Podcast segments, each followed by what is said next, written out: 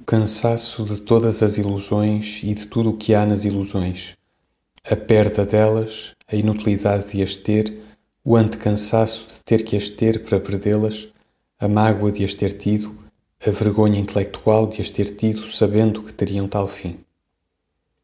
A consciência da inconsciência da vida é o maior martírio imposto à inteligência. Há inteligências inconscientes, brilhos do espírito, correntes do entendimento, mistérios e filosofias, que têm o mesmo automatismo que os reflexos corpóreos, que a gestão que o fígado e os rins fazem de suas secreções.